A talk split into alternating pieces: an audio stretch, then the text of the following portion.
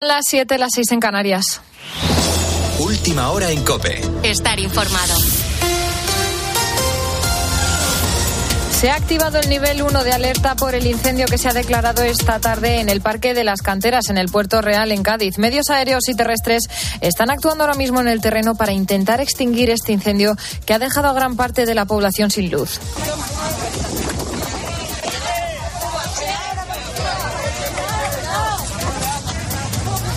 Vecinos, los estamos escuchando, trataban de apagar las llamas con cubos de agua. De hecho, la alcaldesa de Puerto Real, Aurora Salvador, ha contado aquí en COPE que están viviendo esta situación con mucha preocupación porque nunca se había visto algo así. Los vecinos de Puerto Real están muy preocupados, están asustados. Nunca habían visto algo así y tan cerca, tan cerca de su casa. Y además el ver las canteras ardiendo para, para la gente de Puerto Real es muy doloroso. Hay un coche quemado, pero lo que más, lo que más no hay ninguna vivienda todavía, afortunadamente todavía Precisamente este incendio ha provocado que se corte la carretera AP4 en ambos sentidos. Y durante este fin de semana hemos estado muy pendientes de otros dos incendios, el de Gerona que ya está estabilizado y el de Bonares en Huelva también estabilizado y del que acabamos de conocer que ha afectado al menos 450 hectáreas. Y a partir de mañana, además llega una nueva ola de calor, la tercera del verano. La Agencia Estatal de Meteorología advierte de que las temperaturas van a superar los 40 grados en gran parte de la península y en el sur de Castilla-La Mancha, Andalucía Oriental y en los valles del Guadiana y del Guadalquivir se llegarán a superar los 42 grados. Esta tercera ola llegará a casi todo el país, salvo en el Cantábrico. Por eso Victoria y su marido han decidido pasar unas semanas en Santander. Nos hemos venido, hemos eh, salido huyendo de los 44 grados murcianos hacia Cantabria y aquí la verdad es que es una maravilla. ¿no? Tenemos 20 grados ahora mismo y con sudadera, con nuestros chubasqueros.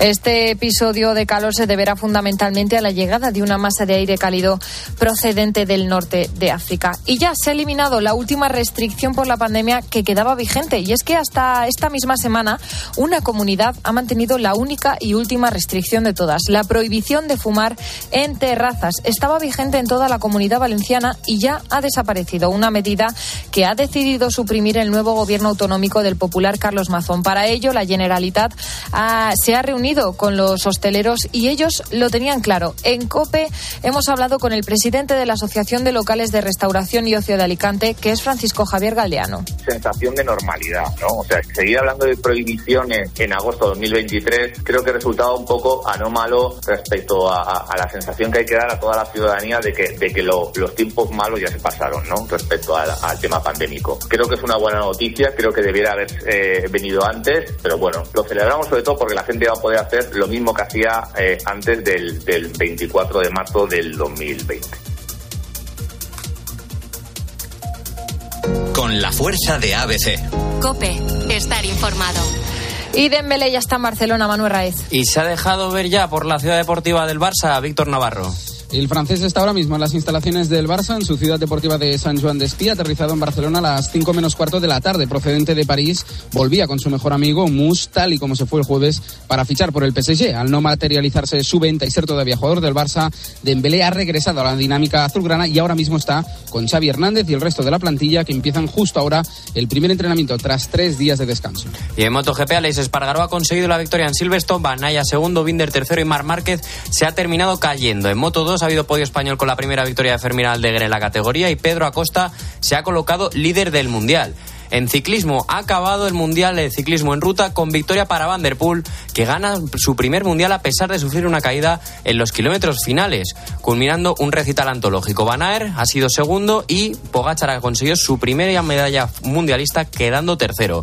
En amistosos de primera hemos tenido hoy ya finalizados el Brighton 1, Rayo Vallecano 1, Manchester United 1, Athletic Club 1, Newcastle 4, Villarreal 0 y acaba de comenzar ese Burgos 0 a la vez 0. A las 8 tendremos un Girona Lazio y a las 9 en el trofeo Ramón de Carranza, Cádiz Leche.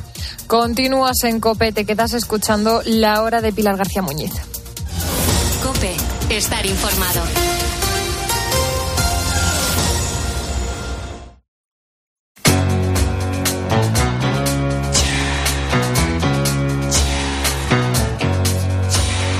¿Qué tal? ¿Cómo estás? Muy buenas tardes. Soy Pilar García Muñiz. Me puedes escuchar cada día de una a 4 de la tarde en Mediodía Cope, donde te cuento toda la actualidad e historias como estas que